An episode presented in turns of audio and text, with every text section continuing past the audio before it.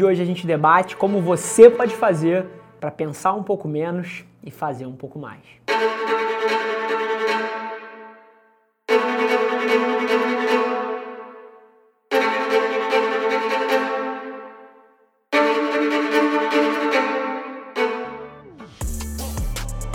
O fato de você estar tá pensando demais e fazendo de menos, mais uma vez eu não sei se é o seu caso, se você quer falar para um amigo ou ajudar alguém, mas a maioria das pessoas que está nessa trap, que está nessa armadilha aí, tá valorizando a coisa errada, cara. E eu queria começar a mudar o seu mindset a partir daí. Todo mundo, literalmente todas as pessoas que gastam tempo demais planejando e pensando valorizam a coisa errada.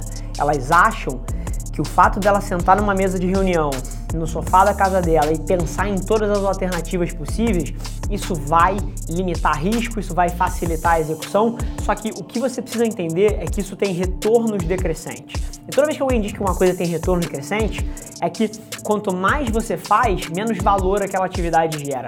E é aí que eu te desafio, porque eu acho que literalmente as pessoas deveriam alocar 10% do tempo delas planejando e pensando e 90% do tempo delas executando as coisas, porque você só consegue planejar até certo ponto e a hora que você mete a mão no mundo e vai tentar executar é que você de fato pega um feeling do que você deveria estar fazendo. O mundo roda de uma maneira muito diferente do que a gente gostaria que ele, que ele rodasse, e na hora que a gente está pensando e planejando, a gente tende a moldar o cenário ideal e ele nunca acontece. Então o que eu te digo aí, muda o teu mindset, passa a valorizar a execução em vez do planejamento e do pensamento, porque o valor de qualquer ideia está na execução e não no planejamento.